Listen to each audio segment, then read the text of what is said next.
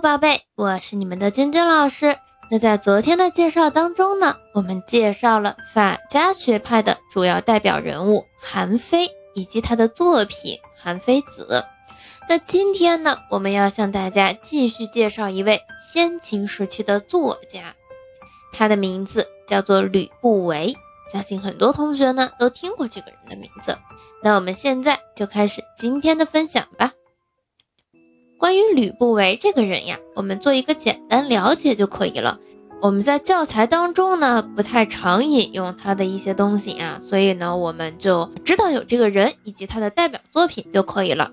吕不韦呢，他是姜姓吕氏，名不韦，魏国人，战国末年的商人、政治家、思想家，秦国的丞相。他呢，集合自己的门客，编写了《吕氏春秋》，又名《吕览》。这是一部黄老道家名著，全书一共分为二十六卷，一百六十篇，二十余万字，成书于秦始皇统一中国的前夕。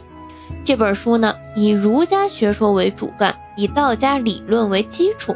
又以名家、法家、墨家、农家、兵家、阴阳家的思想学说为素材，它是融诸子百家学说于一炉的一本书，集先秦道家之大成，是战国末期杂家的代表作。吕不韦呢，当时编撰这本书的时候，想以此书作为大秦统一后的意识形态，但是后来呢，执政的秦始皇却选择了法家的思想。这使得包括道家在内的诸子百家全部受挫。